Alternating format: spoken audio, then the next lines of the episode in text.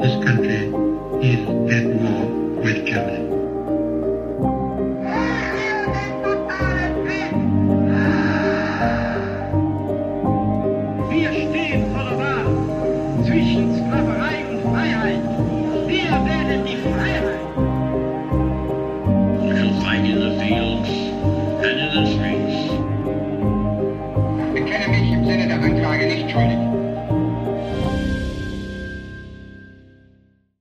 zusammen und damit herzlich willkommen zu einer neuen Folge Wunder, Wissen, Weltkrieg. Mein Name ist Raffaella Höfner. In diesem Podcast spreche ich mit ehemaligen Soldaten, mit US-Veteranen, mit Überlebenden und Opfern des Zweiten Weltkriegs. Hört aus erster Hand die Erlebnisse, die Schrecken und Wunder, die meine Gäste selbst erlebt haben. Hier geht es um den Tatort Zweiter Weltkrieg, ein Podcast gegen das Vergessen und für den Frieden.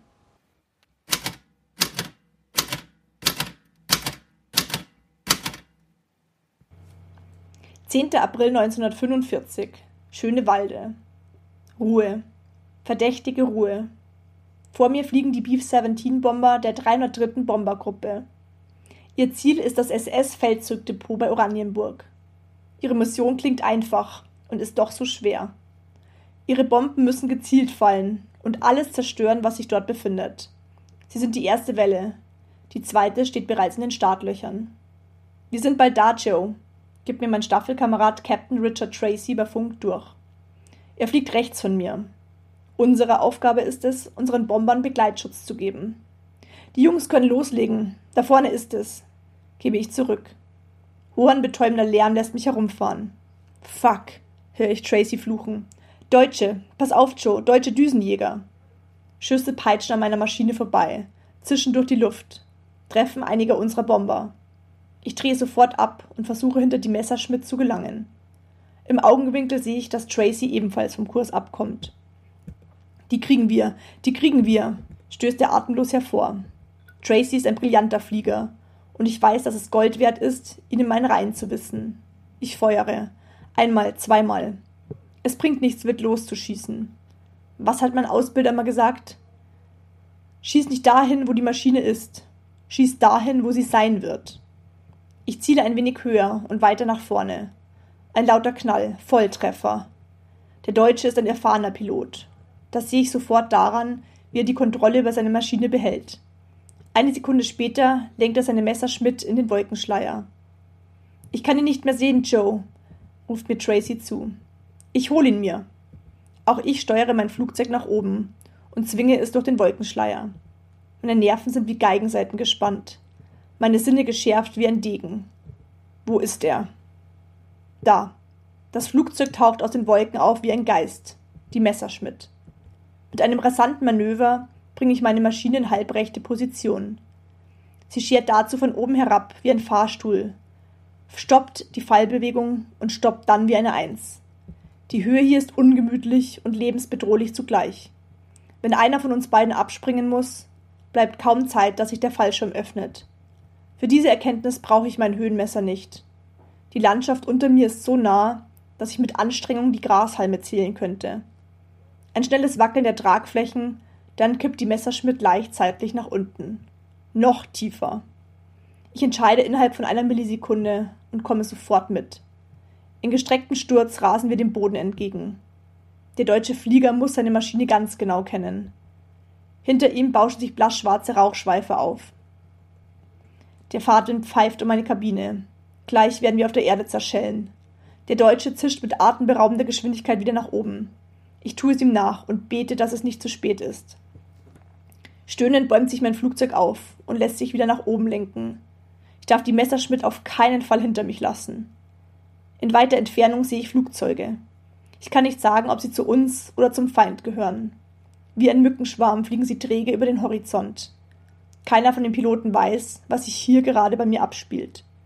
Kleine Dörfer wandern unter mir vorbei. Der Deutsche geht in die Kurve.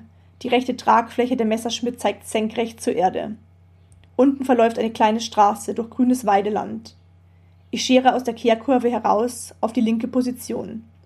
Jetzt ist der Deutsche direkt vor mir. Ich denke nicht, sondern handle nur. Mein rechter Daumen verharrt auf dem schwarzen Knopf der Kanonenauslösung. Wir haben die Sonne im Rücken. Das heißt, nach vorne ist freie Sicht. Der Deutsche muss eine Wendung riskieren, wenn er nicht von hinten getroffen werden will. Er zieht nach links. Ich bleibe ihm auf den Fersen. Da. Die Sonne spiegelt sich in seiner Windschutzscheibe. Jetzt drücke ich ab. Ein Volltreffer. Schwarzer Rauch färbt den Himmel. Die Messerschmidt bleibt noch auf Kurs. Der Pilot steuert sie noch weiter nach oben. Donnerwetter. Dann stürzt sie wie ein toter Vogel abwärts. Wie aus dem Nichts fliegt ein Körper an mir vorbei. Der Fallschirm öffnet sich in Sekunden, gerade noch rechtzeitig. Wie eine Qualle im Meer schwebt der Pilot durch die Wolken. Die Messerschmidt jagt den gestreckten Sturz der Landschaft entgegen. In wenigen Augenblicken wird sie zerschellen. Mit einem ohrenbetäubenden Knall schlägt sie ein und explodiert. Eine Feuerwolke steigt nach oben. Ich werde den Piloten nicht beschießen. Er schwebt wie eine Feder nach unten. Es sieht beinahe friedlich aus. Das Duell in den Wolken ist gewonnen. Diesmal bin ich als Sieger hervorgegangen. Erst jetzt bemerke ich, wie der Schweiß meine Kleidung durchtränkt hat. Ich hole tief Luft und lenke meine Maschine dann weiter nach oben. Jetzt heißt es, so schnell wie möglich zurück zum Flugplatz zu kommen. In der heutigen Folge spreche ich mit Joe Peterburs. Joe wurde am 25. November 1924 in St. Paul, Minnesota geboren, wuchs jedoch vor dem Hintergrund der Weltwirtschaftskrise hauptsächlich in Wisconsin auf. Er stammt aus einer Familie mit militärischer Tradition. Sein Vater wandert 1906 aus Deutschland in die Vereinigten Staaten aus, tritt im selben Jahr in die Armee ein und absolviert seinen Auslandsdienst auf den Philippinen und kämpft im Ersten Weltkrieg. Joe wächst in einer sehr großen Familie auf. Er und seine Brüder tun alles, was sie können, um die Familie in den mageren Jahren der Depression zu unterstützen, und sie alle dienen später beim Militär. Als kleiner Junge besucht Joe eine katholische Schule und möchte Priester werden. Er geht sogar ins Priesterseminar. Joe ist in den ersten Kriegsjahren dort, als aber die Japaner am 7. Dezember 1941 Pearl Harbor angreifen, entscheidet er sich, sich freiwillig zu melden. Zuerst versucht er es bei der Marine, aber Joe entscheidet sich schließlich für das Army Air Corps und wurde zum Flugkadett. An seinem 18. Geburtstag wird er vereidigt und hofft, ein Ritter der Lüfte zu werden. Joe beginnt eine Ausbildung und wird als Pilotanwärter ausgewählt, wo er die Kurse dann auch besteht, während er von einem Feld zum nächsten wechselt. Er verdient sich seine Flügel und ist Ende 1944 bereit, nach Übersee verschifft zu werden. Zu diesem Zeitpunkt beginnt Joe mit Flugmissionen in seiner P-51 Mustang, die er Josephine nennt. Seine Hauptaufgabe besteht darin, die eigenen Bomber zu eskortieren und zu schützen, aber er fliegt auch Bodenunterstützungsmissionen auf der Suche nach Gelegenheitszielen. Am 10. April 1945 erlebt Joe einen seiner denkwürdigsten Kriegstage. Er nimmt es mit einem deutschen Düsenjäger, einer Messerschmidt, in einem Luftkampf auf und es gelingt ihm, das Flugzeug abzuschießen. Später am selben Tag wird Joe getroffen und auch er muss abspringen. Joe wird gefangen genommen und in Stalag 11 geschickt, aber im Chaos des Jahres 45 in Deutschland gelingt ihm schließlich die Flucht und er kann sich für kurze Zeit mit den russischen Streitkräften verbinden und mit ihnen gegen die Deutschen kämpfen. Zu diesem Zeitpunkt befindet sich der Krieg in seinen letzten Tagen und Joe kann sich wieder den amerikanischen Streitkräften anschließen. Ich durfte Joe über Zoom interviewen und stehe bis heute mit ihm in Kontakt. Hört jetzt rein ins Interview, um Joes Geschichte aus erster Hand erfahren zu können. Achtung, das nachfolgende Interview in dieser Folge ist auf Englisch.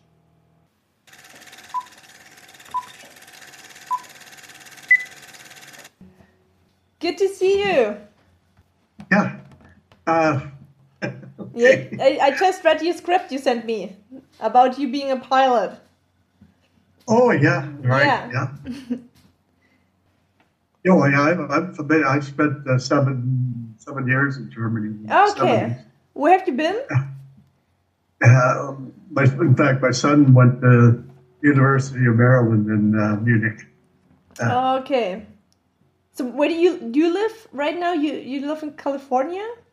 Yes, it's Yeah. uh, suburb of Sacramento. Uh, it's uh, Roseville, uh, Mhm. pretty big town. But uh, I, I spent. Uh, I retired in Colorado Springs. Uh, Oh, I, I have family there.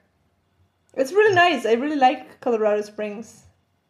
Oh yeah, I, I, retired there in 79, and then my wife passed in uh, 05, and I moved out to California to be with my uh, grandson and his family and my two great granddaughters. Yeah. At the time, I was uh, they were just babies, and I had to learn how to change diapers again and all that sort of stuff. To, to uh, and but but it kept it kept, you know kept me going. Uh, Yeah. hanging around with young people is better than sitting around t- telling old stories about the past. Yeah, that's You true. know, regardless of your age, you have to look forward to the future, Yeah. right? See, well, could you give me a, brief biography of yourself, where you have been born and Okay. Well, uh, I was born in, uh, on the 25th of November of uh, 1924 in uh, St. Paul, Minnesota. And uh, we lived uh, there until I was about three years old, and then we moved. This, of course, is the, the, the Depression was just it was just before the Depression, so about uh, oh, three, four years old, and we moved to Wisconsin. And I grew most of my life was, uh, I mean, my early days were spent in Wisconsin. I went to school there, uh, to uh, Holy Assumption, and uh, I was uh, had a an affinity or a, to become a priest. And in uh, 1939, I went to the seminary at uh, St. Nazianz, Wisconsin, run by the Salvatorian Fathers, which are is a German order.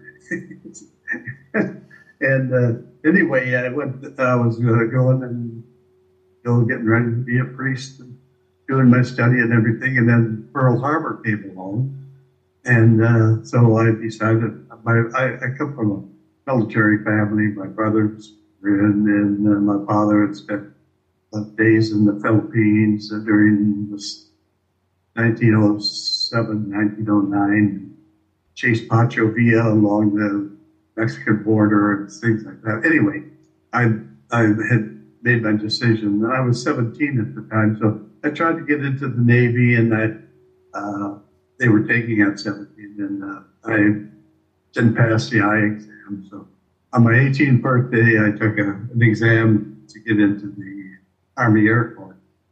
And I passed it, and I started by uh, training and did a lot of uh, uh, rigorous training in aircraft and all sorts of things. And finally, at 19 years old, I graduated as fighter pilot, second lieutenant fighter pilot. how did the training And- look like? What did what did you have to do there?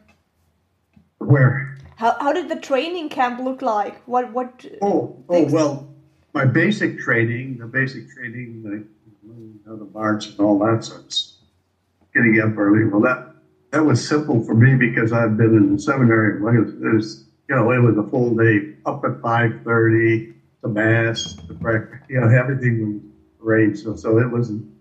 Uh, it was sort of a, a breeze for me. But anyway, the basic training was on uh, Miami Beach.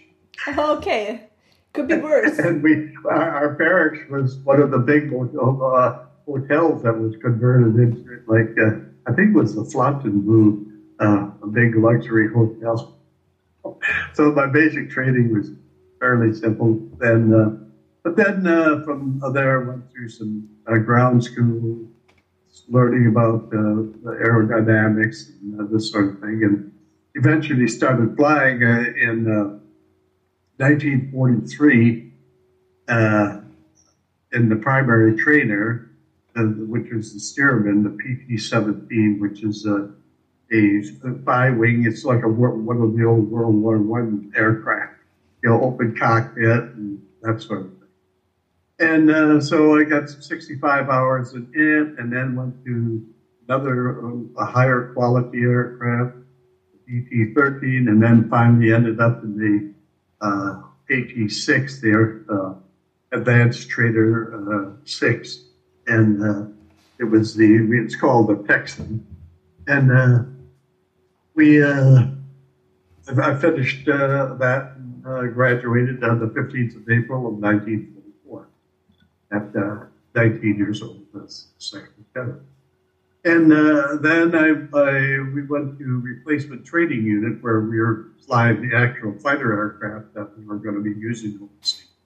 And uh, I, did that at Fort Myers, Florida, and flying the P-40, and uh, got about uh, 200 hours in it, and then was shipped to uh, England. Uh, took the Ile de France, uh, which was French luxury liner that was converted to a troop ship, and uh, went to uh, Scotland. Uh, uh, landed in Scotland on about 6th November 1944, and then from there I went down to Peterborough, England, uh, which is about 90 miles north of London, and uh, there joined a group that was flying the P-51D Mus- Mustangs, and uh, then I started my combat training. I mean, my, my combat. We had already had, I had a lot of time in the P-40, and the P-51 was not that much a jump. I got about 10 hours in the P-51 and started uh, flying uh, combat. How many people did, did fit in the plane? All in one. Oh, you just were just the the single pilot. a fighter pilot. A fighter in little cockpit, and my missions, my longest mission was seven hours and twenty minutes strapped in. Wow, that's a long time. So anyway, our missions were uh, primarily escorting the uh, bombers, and then uh, the uh, then there were also fighter sweeps where we go hit targets of opportunity, and then we have interdiction targets so that we do that we that we go. But it was mostly uh, escorting the bombers, the Luftwaffe. So I had a lot of uh, you know, uh, um, really uh, exciting and fruitful missions. I flew 49 missions and uh, 267 hours of combat time. My last mission, the 49th, uh, I uh, was uh, escorting some 400 some odd bombers to Oranienburg, just north of Berlin. And uh, we were escorting uh, about 400 some bombers with about a couple of hundred fighters. And we got to Oranienburg, and uh, as we were over Oranienburg, uh, the only problem was flak. We had heavy flak, and uh, then when we bombers dropped their bombs, then we got hit by a swarm of uh, Messerschmitt 362s, the turbojet, and uh, I was flying high cover, so I. Uh, I, I, saw the 362 blow up one B-17 and and I, I rolled over and started after him. And just as he blew up his second B-17, I uh, I got him in the right left wing, and uh, it, uh, it ended up causing damage. And then he started down to the deck uh, and disappeared into some clouds. So I didn't know if he, you know, what what happened there. And then I uh, went over and started strafing a bunch of uh, aircraft at an airfield at uh, uh, Schoenwalde, and uh, at Schoenwalde, uh, I got hit, hit.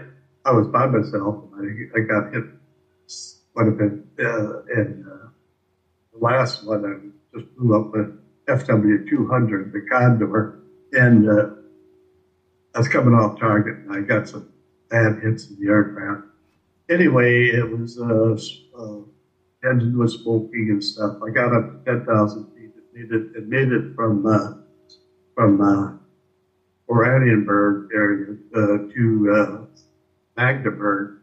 Actually, I was headed towards Magdeburg. That's where the Allies and the uh, Wehrmacht were fighting. And uh, I got to Burg, which is about 20, 25 miles away from Magdeburg, and I was down to a thousand feet. So I thought that I, I, the aircraft was burning, so do I have to bail out? But as I was trying going to bail out, I got hit by an F-7190, uh, and and uh, uh, I was burning. And well, so I, I, was able to turn into him just as it fired its rockets, and, and, and he fortunately he missed.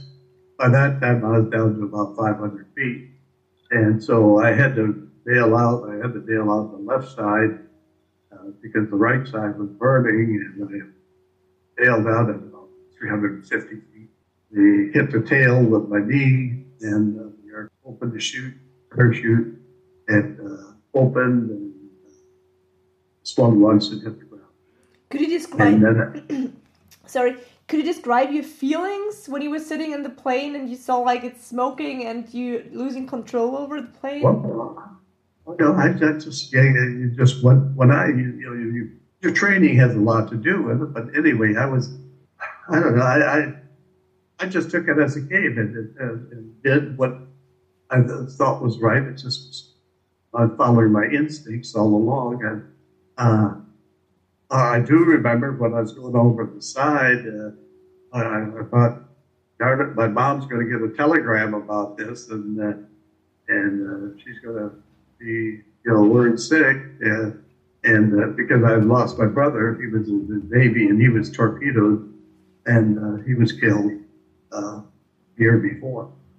Anyway, uh, that's that's what I remember going through. My the others was just automatically coming, you know, in milliseconds, uh, making decisions.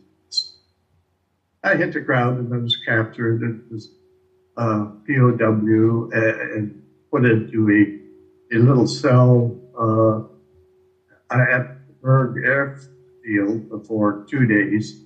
And uh, uh, there I was uh, questioned by Gestapo, uh, nothing physical, just intense questions. And then both nights I was there, the RAF was bombing the airfield. And so I sat in bomb shelter with all these Germans around me, bombs falling out. I don't think I was a very popular person. anyway, it was. And then, uh, that, then on the, uh, I think it was the uh, 13th of April, uh, this all occurred on the 10th of April. Mentioned that, but a 45. So yeah, I uh, went down to, uh, they took me by rail down to Stalag 11, which was about an hour and a half uh, hour rail ride. And then uh, there was a British POW camp, and all the uh, the, Brits had, had left, uh, uh, evacuating to the uh, to the east, and there were about a hundred of, uh, of the British soldiers left, and myself, and then we were put on a forced march back to the Berlin area. Uh, during the, the march, it was just pandemonium. Thousands of refugees going east, thousands going west, and army uh, units going east, army units trying to get to, to the front, west, and uh, and then we were strafed by fighters at the same time, it was just pandemonium. It was just really, really everything was out of control, and uh, the uh, German uh, soldiers were on motorcycles going up and down the line trying to get some, some semblance of order out of, of chaos. And, but anyway, we had, ended up at, at Luckenwalde. And at Luckenwalde, uh, which is just uh, outside of Berlin, just shortly uh, right at the edge of, Berlin. I don't know if you're, you're familiar with it. But anyway, that was, uh, and it was mostly Russian prisoners. So I spent about uh, oh a week there and then escaped. And uh, and as I was uh, going, uh, uh, I was going east towards the Russians. They were fighting in Berlin, so I was going towards Berlin. And as I was out about five miles from camp, camp, How, was, this how, did, how were you able to escape the camp? How Oh, did- it was very, you know, this is now, this is near the end of the war. And uh, the uh, security was very, very lax. You know, it was basically, uh, I mean, uh, you just couldn't walk out of the camp. You had to, I mean, there were, there were some guards around and stuff. So at night I went under the fence and I was able to make it out. okay. So it was a, you know, it was not a big, big deal with the escaping. You know. But I did, I, you know, I did remove myself from the camp uh, without their permission. So, You could call that escaping. yeah, right. so anyway, then I, then this Russian, I, I, come out the, the Russian tank unit, and, and I was able to communicate with the little German I knew and uh, the little English the Russian knew, and he could uh, understand German too. So it did a lot of si- uh, sign language. And uh, anyway, he said hop on, and so I hopped on the tank, and they were. He said he was. They were going to Wittenberg on the Elbe. That was their target. So we went through Jüterbog and then Jüterbog to Wittenberg on the Elbe. That's about probably seven or eight days with them uh, fighting a little few skirmishes, but you know, it was not uh, what I'm used to as a pilot. You know, I was not close to all this, you know, the death and everything that was involved, but now I was. I saw how hard it was for the troops. So I made it to, uh, so at, at, at Wittenberg, uh, uh, the, there was still some skirmishes going on, but uh, not very. And uh, a an American patrol crossed the Elbe, and uh, and there we're talking to the Russians, and the Russians released me to them, and then I went with them and went on a few, and eventually uh, ended up uh, back in uh, Paris and repatriated and then sent home on the first, and made it home on the first of June to New York. Do you remember your very first mission you had to do, had to do for the uh, army? The first. My very first mission. Yes. Do you remember Yes. that? Well, yeah, yeah, it was it was basically a, a normal mission. Uh, there was no really excitement. Uh, now you got to remember, I was 19 years old and 20 years old, and you know, when you're 19 years old, the the male species think they're going to live forever, uh, and you know, you, you know, I, I, I never worried about. It was an excitement. It was an adventure. Uh, the, the whole war to me was one big adventure uh, and uh, a seven month adventure. And uh, so it was, uh,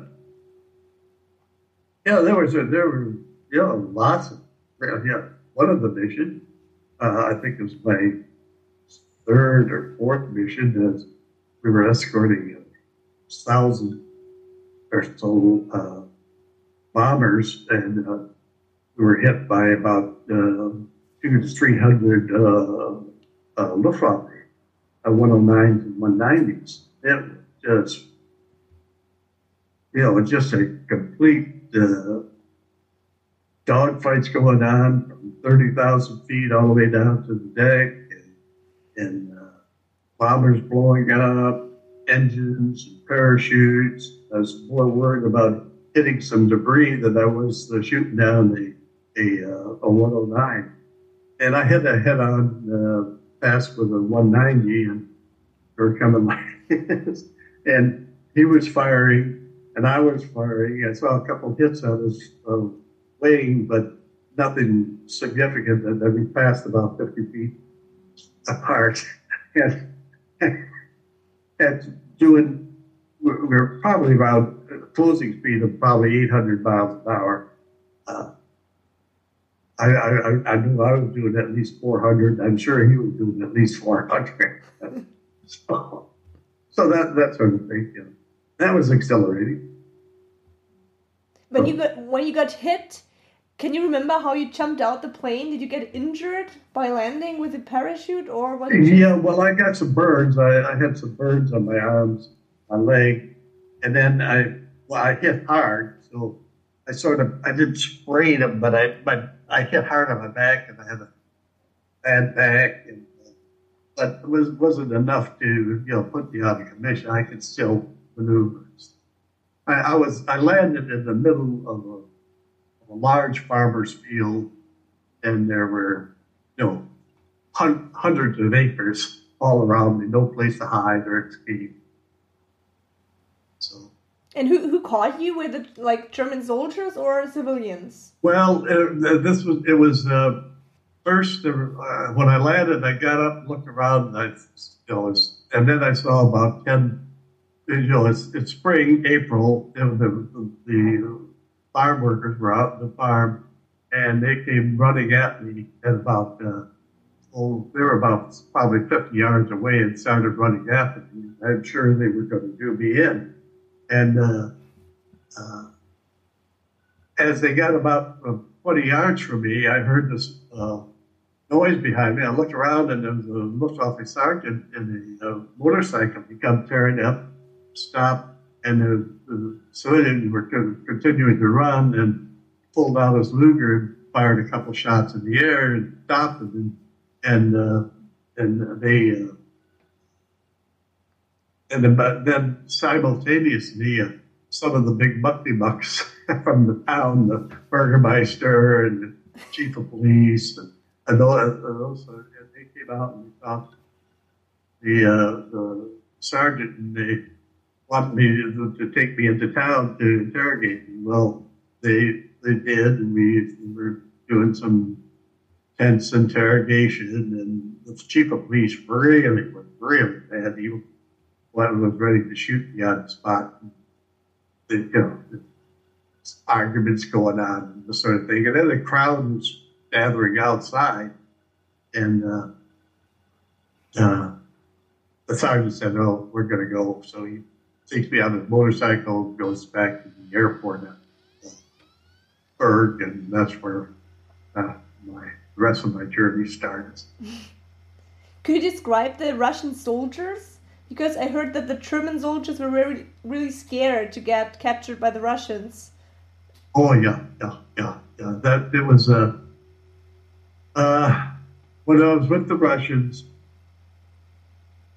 as soon as the German, particularly the mothers, uh, found out that, uh, that there was an American in the crowd, they sought me out and they wanted me to stay with them and their daughters and this sort of stuff. And, uh, you know, I stayed with them and they were safe for that night anyway from rape and pillage. But uh, uh, it was one, the one night that, uh, and they, they, they were definitely afraid. The Russians, they were a different lot. you know, they were really uh, uh, rough. I, I, went on, I went into a uh, on a patrol with uh, Russian uh, patrol, you know, about six or seven men and myself, and uh, it was at Jüterbog, and uh, there was a, an apartment complex. It was really nice. It was, uh, you know, a square with a nice uh, green area in, in, the center of the square. And uh, we were going through the apartments, and this the sergeant that was leading the patrol, uh, he gets he gets into the tussing and yelling and screaming, and he, finally he says he we get to one apartment and it's really furnished nice, you know, and it's nice audio equipment, nice furniture. And he tells us to get aside, and he gets in the middle of the room with a burp gun, and he just sprays pens in a circle, spraying it and laughing and cussing and all that. And I'm thinking, well, what did I get myself into?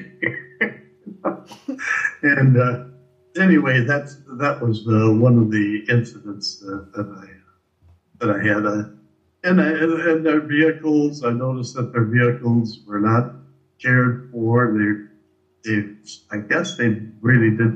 Uh, no, I can't say this is all of the Russian army or anything, but the group that I was with, uh, the trucks, the gears were half the gears were uh, burnt out. They were going along at slow speeds and this. And then we had one, we stopped at one farmhouse in the hills. They slaughtered a bunch of uh, cat, uh, well, not a bunch of cattle and ducks and stuff like that. And it must have been a, a 30, 40 foot table they made, and um, we are all sitting around it, and uh, there was uh, vodka and meat and duck and all that. And there was a uh, every five every five minutes there was a toast, you know. And I don't think I I've never been that drunk in my life. That's so cliched, right? The Russians and the vodka.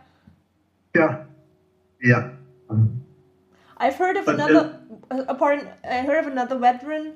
He experienced the end of the war as well as you did at the Elbe River, and he told me that all the German soldiers jumped into the Elbe River to swim over to the Americans, though they Mhm. won't surrender to the Russians. Yeah. Did you experience uh-huh. those scenes as well?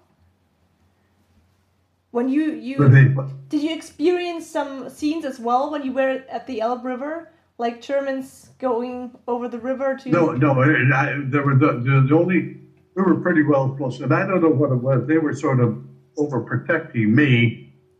Uh, they were sort of retaining me.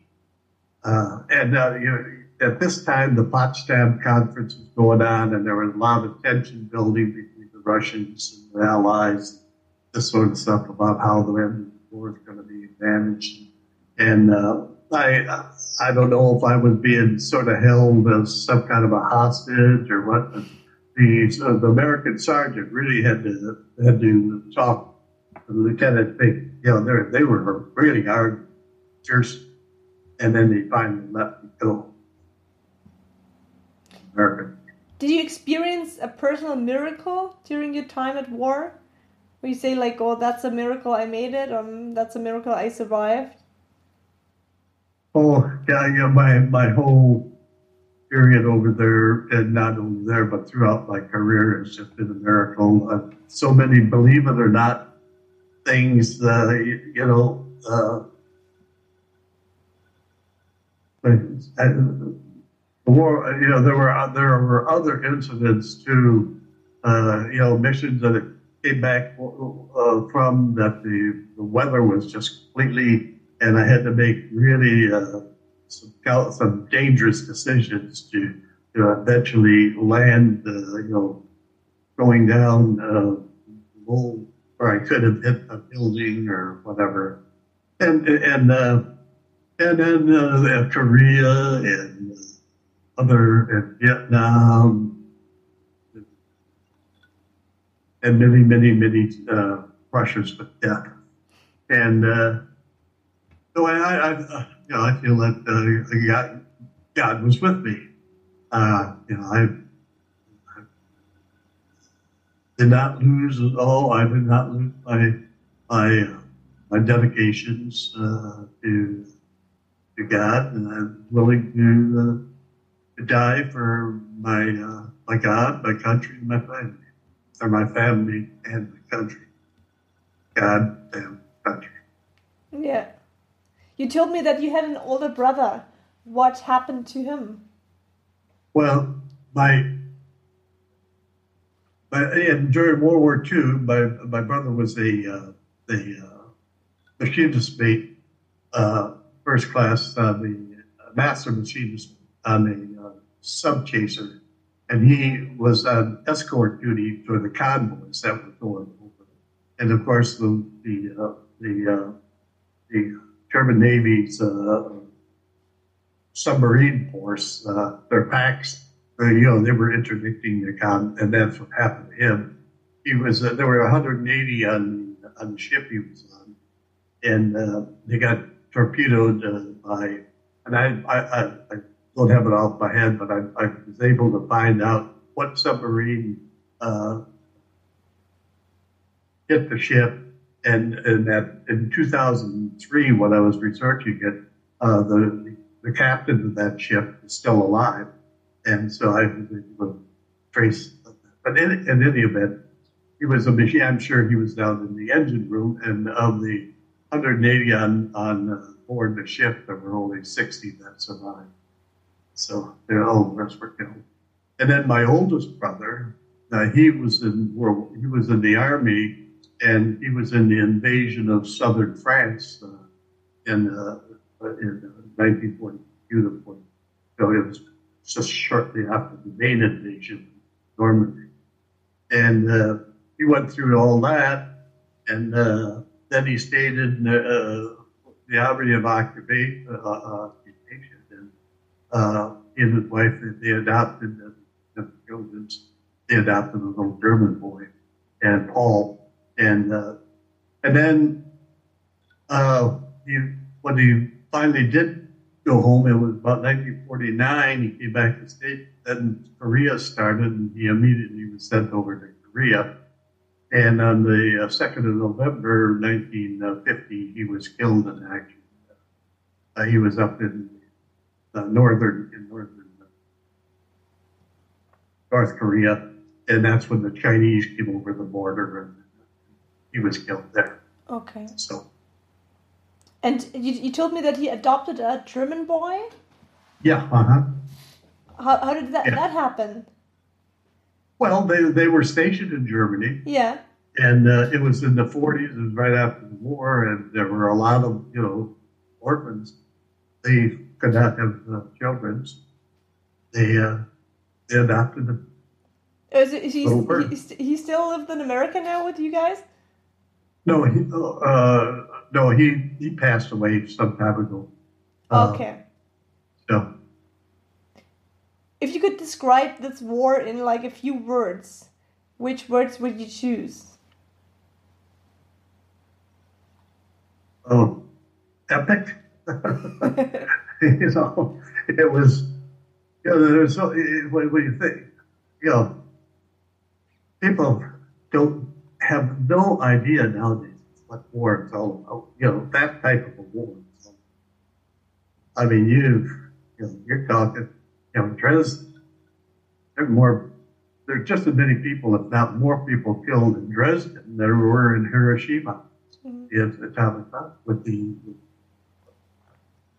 I mean, living in that, living with all these, the, the gore and sorrow, know, everything that goes on. Anyway, it, it's a. It, it was a, a, a really like 55 million deaths. Yeah. that- that go. And yeah, it's the entire population of France. Every man, woman, child. Such a Yeah. big number. You can even imagine how many people this this this is. Yeah, yeah.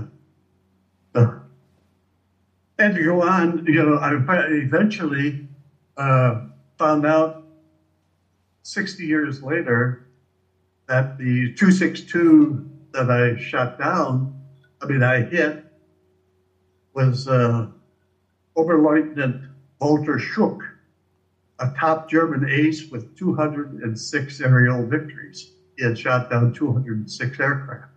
That's crazy. As a top German ace, he was on Der Spiegel and all the other magazines during the war, and and he was he re- received the iron the oak the oak leaves to the uh, Knight's Cross and the Iron Cross, and uh, in uh, 1960 uh, we met in Vista, California for the second time. The first time being in the air battle, and then the second day he told he told me that when he went when he went into the clouds, he made a turn thinking I was going to follow him into the clouds, and and uh, he would lose me. And as he as he made that turn, his engine disintegrated. He had to bail out with great difficulty, and and he always and we became very very close friends. We spent the over the last from 2005 until passed away in 2015, 10 years as great friends. I went to Germany several times, and we both went to England a couple of times together, and, and then he was over here about three, three, four times.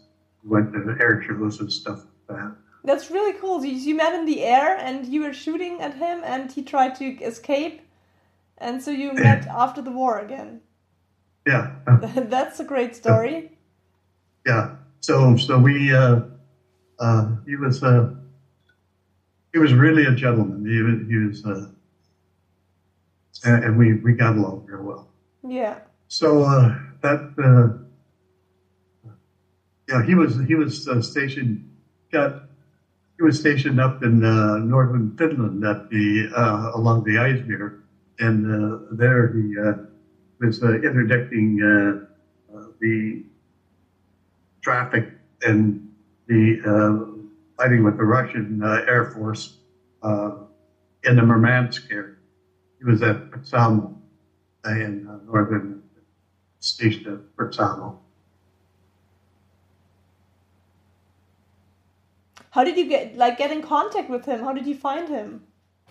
Well, the other people find there's a Norwegian uh, author, a prolific author, who's, who was writing books, and he was he was going he was going to be uh, or he was working on uh, uh, Walter's uh, autobiography, and uh, and they had been trying ever since the war. This is no, this is in, two, in 2002 that our contact. And I, I, through another source, which is another, believe it or not, the way it all came about was there was a 13 year old boy at Burg laying in a ditch watching the air battles go along, uh, go on uh, uh, above him and uh, seeing all the action. And he saw this P 51, he saw this 190, he saw this burning P 51 and this 190 uh, trying to shoot him down, and the pilot bailing out, and crowd uh, and the, uh, the, the farmers trying to capture him. They all, he's all, all what I just told you. He saw that. He was there. He was one of the crowd. So uh, Burg is East Germany, and uh, and it wasn't until, of course, reunification that they were able to open up and start doing things. and the, the TV stations in the Burg area were doing uh, uh, specials on recovering World War II aircraft. That, uh, and uh, uh, Werner, the kid's name was Werner, Werner Dietrich. And uh, so he went to the producers and said, Hey, I know I saw this. And he told them the story and saw those were there. So they got out there with their big metal uh, uh, detectors and backhoes, and they, ex- they excavated my aircraft. It was about 10 feet under the ground. That was but your, your aircraft? My aircraft, yeah. What? Yeah, and I and bought a lot of the parts of it. And anyway, uh, for 18, or this was in, uh, I think it was 1990 five or 19, late 90, early 1996 or late 1995 that they did the, the special where they recovered.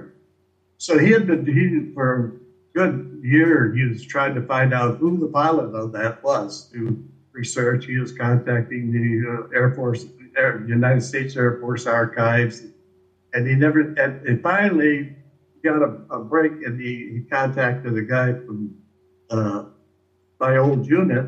And they, he said, that, well, that sounds like Peterburs. He was there. And so, anyway, I get this letter and uh, 97. Uh, and it, and he, he tells the story. I, I knew him. I said, well, everything you said, it, it sounds, yeah, that's my aircraft.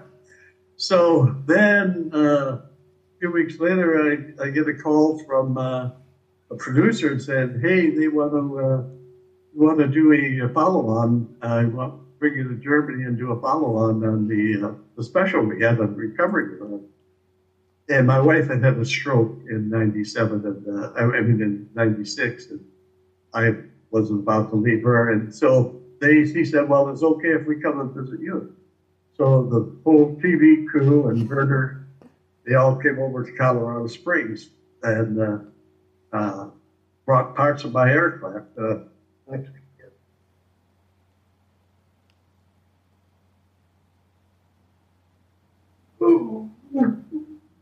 this is, can you see it? Yes. That's the cylinder. That's the cylinder of my aircraft.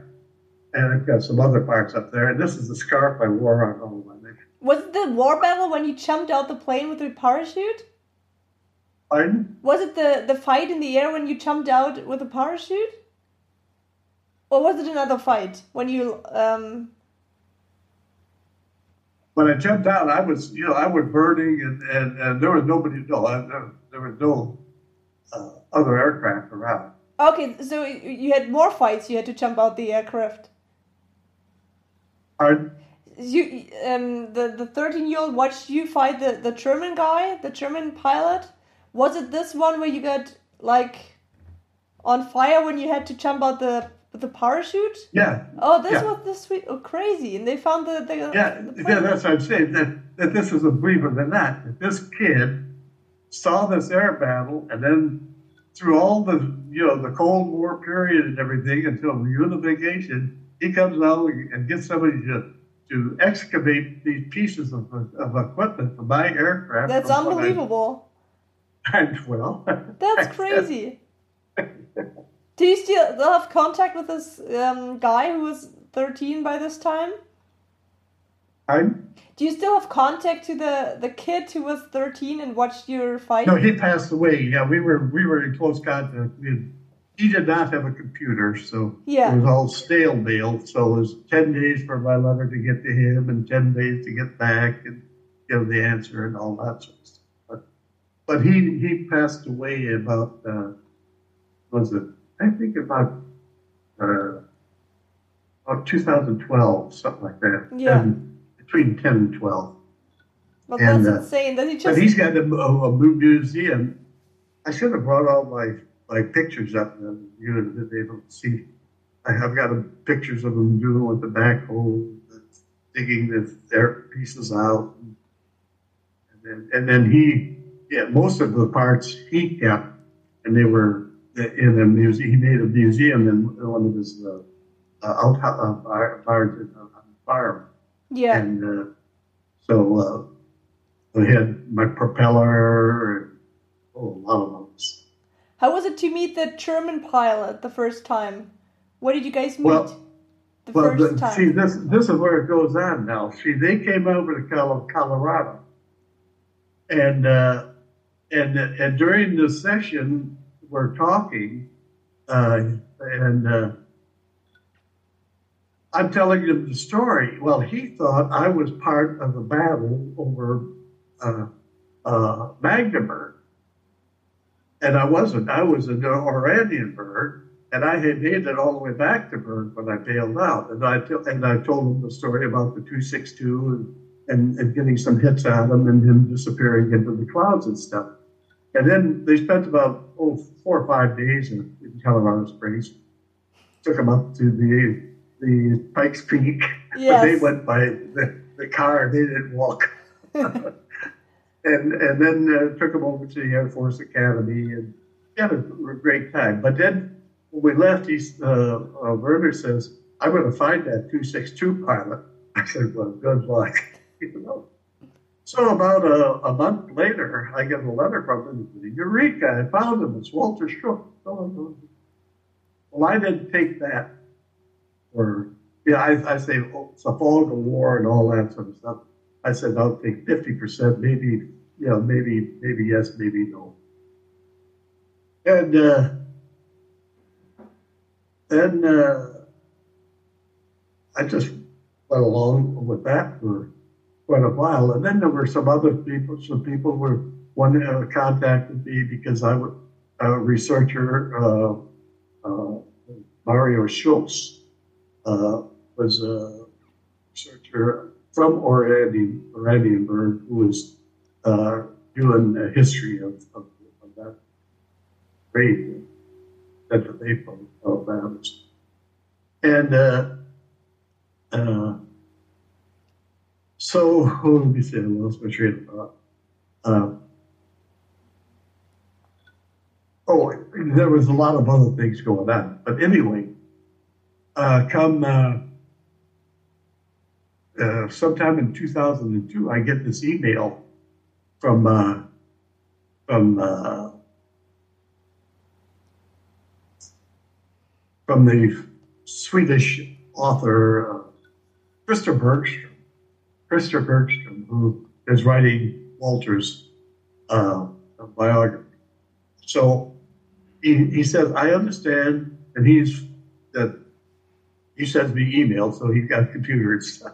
So he sends me emails and saying, "Hey, uh, I understand you had a, you wrote a, uh, a description of your last mission uh, shortly after the war when it was all fresh in your mind. You mind sending me that?" I I said, "Yeah, sure." So I sent it to him, and about three days later, I get I got a message back. He says, "Absolutely, positively, you're the one that shot down Walter Schuck." He said that all your time, uh, everything is exact. You know, every his relate not knowing each other or anything about each other. His description of the mission is exactly like mine. I said, well, okay, I'll, I'll say maybe 98, 99%, but there's still, you know, I can't. He said, yes, we can. He said, because you say that you, in your re- report, say that you saw uh, him shoot down two BC 17s in a row. He is the only one that did that. He is the only one on that mission that shot down two aircraft in a row. In fact, he shot down four aircraft B-17s in a row. Two of them was before he hit another box of bombers. Then after he shot those down, he came over to my box. That's when I saw him, and and so it had to be me. I, I was eyewitness to his shoot downs, and that's the Tuesday two that I shot. so, so that, uh, that that's the way it, uh, it came about. And where did you meet the first time? In Vista, California, on the 15th of, uh, no, the 18th of May of 2005, at the Old Bowl Pilots meeting in Vista, California. How was it like to, to meet him after all those years? Oh, it was it was awesome. Yeah, it was really uh, great. You know, uh, I mean, you know, he's one of the the top, uh, you know, ten percent of the uh, Luftwaffe uh, uh, aces number of kills. And, you know, it's sort of a different thing with fighter pilot. It's not it's not the person you're after. You're after the aircraft, and uh, and it's a you know it's like the the knights of old, a duel. You know, respect each other and everything. yeah. The best man wins. You know, so that's how it of really. Yeah. Uh, yeah, our last uh, get together, Walter and I, we went to Wendover, England, to sign some prints. Aviation prints is a big thing. You know, there's uh, it's a it's a big business. So anyway, we we were both over there, invited over there, signed some prints.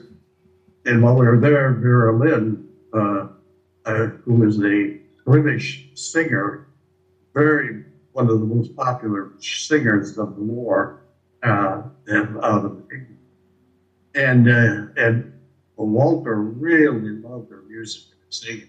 He, he got to meet her, and he was see. They were up at Petsamo, which is way away from all the stuff going on in the lower part of Europe, you know the big. They were they were a bunch of uh, care to well uh, pilots, uh, you know, jaunty young kid. Walter was four years older than I. He was twenty four, so. Uh, uh, you know, and they, they were having a lot of fun up there. They played jazz and all that sort of stuff, and listened to whatever radio they wanted to listen to. and it, it was a it was a pretty good. Sounds like pretty good time and friendship. Yeah. What happened with you after the war? Did you stay first in Germany or did you go back to the States? Well, I went back to the states, and uh, on the thirteenth of of, of uh, June in 1945, I married my fiancee Josephine, who I had named my aircraft and uh, and uh, I had to get my mom's permission to get married because I hadn't turned 21 yet. so and then anyway, I went into administrative. Uh, well, you know, at uh, 21, I was made commander of a uh, of a 400 man uh, uh, black unit. You know, we were segregated during that time, and I was the only white white person in that unit. It was all African American. So, and and then in 1947, this was in 1946, I took command, and then in 1947, uh, Truman desegregated the uh, the armed forces. So it was my responsibility to integrate my unit into the white units, which was an extremely difficult job. It was very, very complicated in, several several areas. But and then the main thing was uh, to make sure that uh, that once our guys got into the white units, they weren't abused. So anyway, then, then in, June of uh, 47, I was promoted to captain, and uh, I was 22 years old. That's still so young.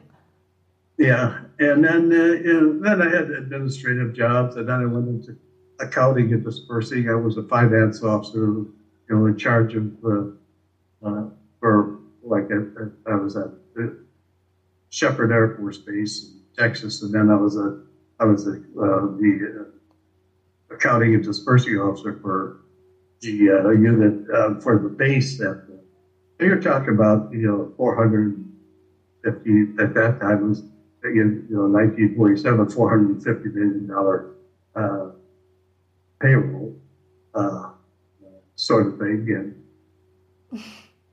then I say 450 now, 4.5 payroll, and uh, we go to the bank and count the money and all that, know, guys. It was uh, that sort of thing, and then in uh, November of 1950. Korea came along, and then I was uh, sent over to Korea.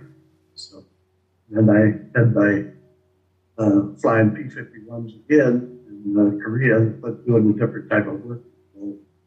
So support, uh, you know, hitting targets on the ground, troops in contact. Um, I, I, I idea whether some of these terms uh, sink in, or you know what they mean, or whatever. but troops in contact is when two two uh, opposing forces will be in contact with each other, firing at each other, and they want air support to support the forces I'm supporting. Uh, want us to come down and blow up these guys over here. See, that's coup we had. So that's what a lot of them. And then bombing artillery units and this. And I had um, I had one mission I was coming off target, and I got a bullet uh, right through the prop uh, as I was coming off target. The aircraft was shaking and uh, made it back to the base and, and uh, shut the engine down and saw the big hole in the prop. And then uh, I was doing the napalm and uh, and rocket. had a flight that we, we were going in there and did a good napalm run. They, they were uh, enemy troops uh, uh, in trenches along a, a, mountain, a ridge.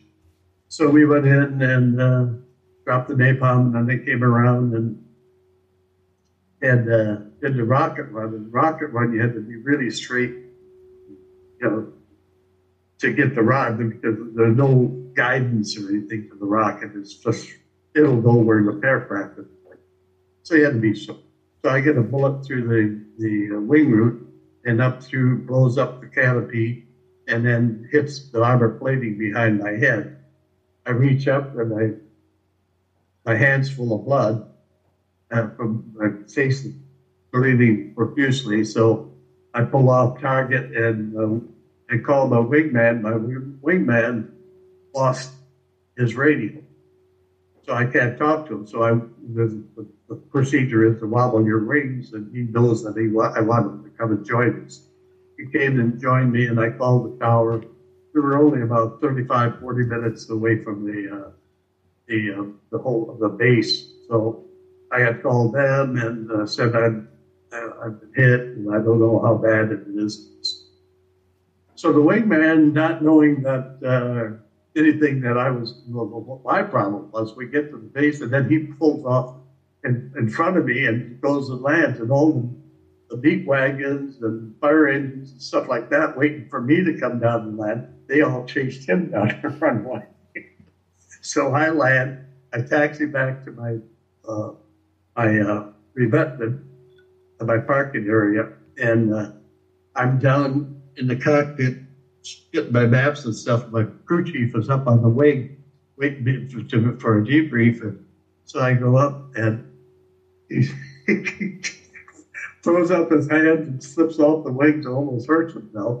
And anyway, he was so shocked by the way my face looked, full of blood, that uh, he almost got uh, more damage than I did. Anyway, it was all the plexiglass. It, it just, you know, blew the plexiglass. It does, and plexiglass throughout my face. So spent about three or four hours with the flight surgeon picking out plexiglass. I was flying another couple days later. That's crazy. You, you had a lot of war experience. That's for sure. Yeah. What advice would you give to the young generation or to young people with looking back on all your experience? Well, it's, it's extremely difficult because I feel I'm living in a different uh, different universe. You know, uh, my you know, at five years old, I was working during the Depression. I mean, I was going out with my brother Paul, and we were junking, picking up rags, bottles, and iron, and stuff like that, selling it to support, help support the family. And uh, and my my dad was working, uh, you know, night work, uh, and uh, my mother, of course, we had seven seven kids, and uh, her time was occupied. So all of this stuff that people have now, this quality time, sitting around, come being nice, and nice, that that didn't come up in my beginning. It was you went out, you did it, you, know, you, you knew you had to do the best you could in order to survive. And, and that's what basically do the best you can and uh, uh, to your own self be true, you know. Uh, look in the mirror once in a while and evaluate yourself. Make sure that you're, yeah. Other people can help you, 90% of it is up to you. So, you know, don't wait for, for the rest of the world to take care of. What happened with you after the Korea War? Did you go to another one or did you just retire from wars now? No, no, I, I, I did a lot of, uh, oh, after, after Korea, I got back and I was, uh, oh, I sat under an atomic bomb in uh, 1954. They had a, a, a, you know, they were uh, blowing up by testing atomic uh, bombs during that period, and they had wanted to see what that kind of damage it would do. And anyway, I volunteered for the test. I went out to Las Vegas, uh, and the, uh, they called that, that desert rock. I sat in a trench, it's about seven feet deep, and about a well, hundred yards away there was a big uh, tower, and on top of it was a 20 kiloton atomic bomb size that blew up uh, Hiroshima, and the thing went off, and uh, we were in trenches, and uh, I never, you know, it was just an experience sounded felt like all the marrow in my bones about sound like you're exploding and stuff. Uh, although you had no real physical, it was just the atmosphere. And, and then after about 30 minutes, uh, we, we rousted us out of the, the uh, trenches and uh, went up to ground zero and walked around our ground zero. People around taking uh, with the rank, uh, ranking uh, counters, uh, measuring our rank and intent, and that sort of stuff.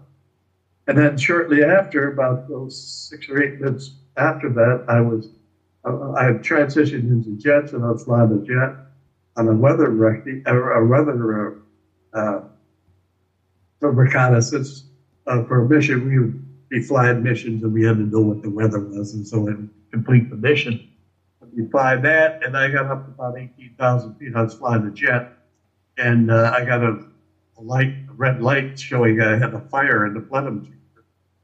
And uh, so I, I, I, pulled the throttle back to stop the fuel going into the engine.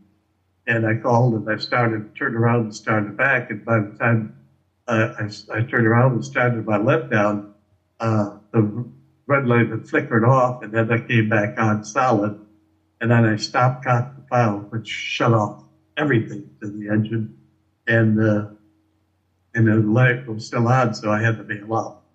So I had e- eject, and what ejection is, I don't know if you're familiar with it, an ejection uh, out of an aircraft. You're setting, at that time, it was all manual. You're setting out a 37 millimeter cannon shell, and you pull up this armrest, seat, and you pull one trigger, and it blows the canopy off, and then you pull the other trigger, and you and the strap to the seat are thrown out, are blown out of the air. Well, as you're blown out of the aircraft, you're tumbling. And so, what you have to do is you have to release yourself from the seat. Okay? Oh, So you have sounds to terrific. get down. you have to go and release yourself. So you pull your your seatbelt and open that, and then you're thrown clear of the seat. But you have to figure out how close am I to the seat because it's tumbling right alongside you, behind you. you know? And so then you wait a significant or whatever you think, and you pull the ripcord, and hopefully this, the parachute doesn't get entangled with the seat and the chute opens. And so, so anyway, the chute opened, and I, I went down and landed in the swamps here in Florida, and uh, without any further incident. So Such a terrific life you have. I was uh, basically the manager of the airspace over the war zone. So I had to coordinate all the activities going on there. And then uh, during TET, I was there during TET, and uh, during TET, uh, one of my units uh, got hit by a 122 millimeter rocket, rocket, and I think six out of the, the crew uh, uh, were killed with that. And then about a week later, a 122 millimeter rocket hit right outside my barracks and blew my room apart while I was sleeping, and I got a piece of shrapnel right up above my head, and I survived. You had a lot of miracles during your lifetime, right? yeah. That's- And then after that, then my tour in Germany, I was uh, twice. I was scheduled for a, a helicopter trip. Uh, I was expe- I was in command of a whole big NATO unit uh, in command control. I was in charge of all the, the fixed and the mobile radars uh, in Germany for Central NATO Central uh, Command. And I, we were expanding uh, to northern Germany, and uh, so I was uh, scheduled to go on a, a trip to look at one of the sites that we were we picked out. And at the last minute, I was uh, I was called off for another meeting more important or whatever. The, the general called me off to this other meeting, and that helicopter uh, crashed, and all aboard were killed, with all my staff officers and stuff like that. So my job was, of course, notify all the wives and that sort of stuff. People, but uh, and then about a month later, I was scheduled for another helicopter ride uh, from uh, Sembach, where I was stationed, uh, to Ramstein, the airbase, only about a 15 minute flight. And uh, I was called off that one too for a, a meeting. And then we were, uh, a friend of mine, uh, uh, another colonel, and I, I was a full colonel, and uh, friend of mine, we were driving off the, and that the, the helicopter that I was supposed to be on was taking off and it blew up on things. And uh, we ran out to try to send in bird bodies over. I missed that one too. So When when did the war end for you? When did you like stop Oh, fighting? When I when I came out here and and, the, and became a great grandpa. Now my wife had a, a stroke, and uh, I was her sole caregiver for uh, nine years, and uh, so never left her side. yeah.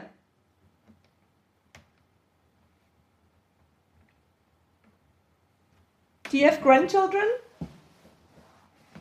Grandchildren, I have great grandchildren. Oh, okay, cool. Okay, my grandson, my son, and a son and a daughter, and my son and, and his his son, my grandson, and two girls, beautiful girls. They're now they're uh, uh, uh, uh, 19 and uh, 18, and uh, 18 years old. But uh, I, I've been with them since basically they were, you know, in less than a year old. Yeah. Spent a lot of time with them, and they're great athletes and beautiful young ladies. Uh, it was really a joy. That's really cool. That's good that you moved there, that you stay close to the family. Mhm. Yeah. Yeah, if my grandson would have had sons earlier, then I'd probably be a great great grandfather.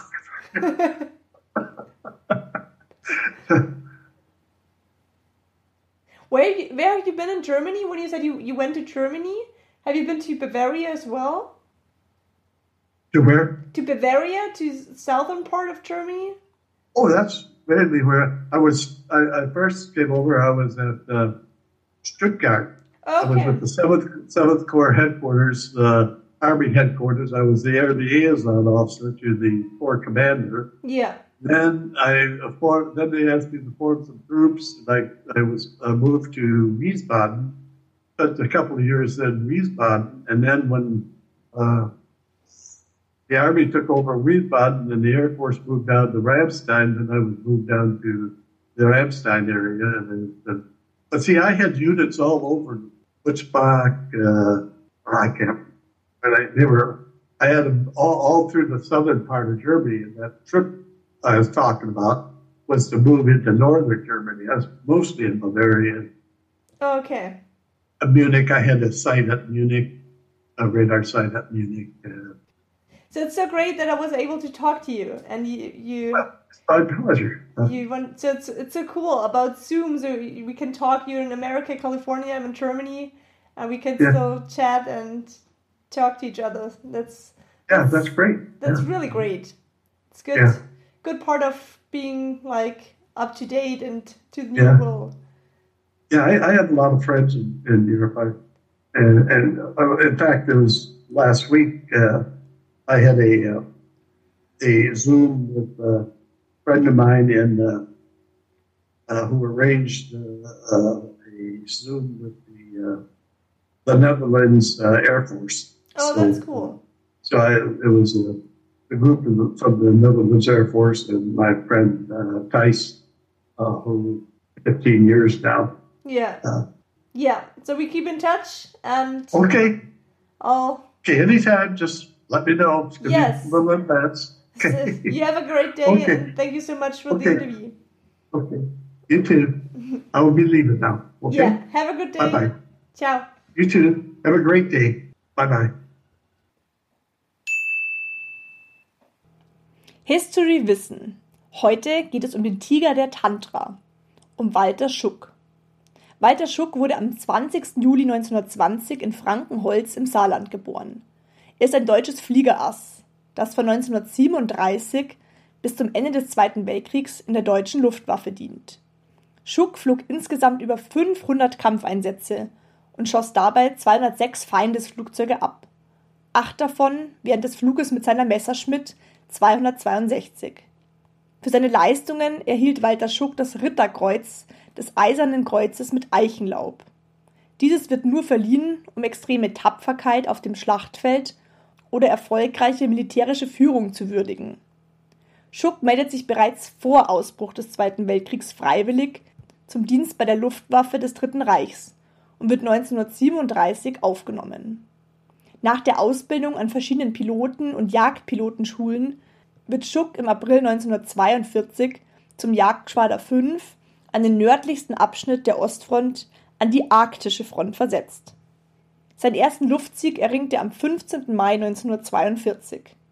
Das Deutsche Kreuz in Gold wird ihm bereits am 2. August 1943 für 54 Luftsiege verliehen und Schuck wird zum Feldwebel befördert. Am 13. Oktober 1943 kann an einem einzigen Tag drei Abschüsse erzielen. Das Ritterkreuz wurde ihm als Oberfeldwebel am 8. April 1944 nach 84 Luftsiegen verliehen. Die Beförderung zum Leutnant erfolgt am 1. Juni 1944. Den 100. Luftsieg konnte er am 15. Mai 1944 erringen. Nach seinem 171. Luftsieg wird Schuck im Kampf verletzt und erhält während seiner Genesungszeit das Ritterkreuz.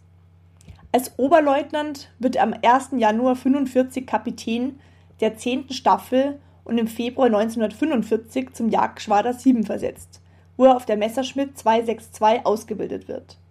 Mit dieser Messerschmitt erringt er weitere acht Luftsiege und wird Kapitän der dritten Staffel des Jagdgeschwaders 7. Insgesamt erringt er 206 Luftsiege. 30 weitere wurden ihm aber nicht bestätigt. Am 10. April 1945 wird Walter Schucks Maschine getroffen. Der feindliche Pilot ist Joe Peterburs. Schuck kann sich gerade noch rechtzeitig retten und abspringen. Kurz vor Kriegsende gerät er in britische Kriegsgefangenschaft. Walter Schuck schoss während des Zweiten Weltkriegs insgesamt 206 Flugzeuge ab. Deshalb erringt er den Namen Tiger der Tantra. Nach Kriegsende wird er Fluglehrer in der syrischen Luftwaffe. Im Jahre 2005 lernen sich Joe und Walter beide persönlich kennen, woraus sich eine enge Freundschaft entwickelt. Diese hält bis zu Schucks Tod am 27. März 2015 an. Ich bin sehr dankbar, dass mir Joe Peterborough seine Geschichte erzählt hat. Es ist ein großer Zufall, dass genau Joe Walter Schuck diese Fliegerlegende abgeschossen hat. Auch ist es verwunderlich, dass genau Joe am selben Tag auch abgeschossen wird und abspringen muss. Beide Piloten können überleben.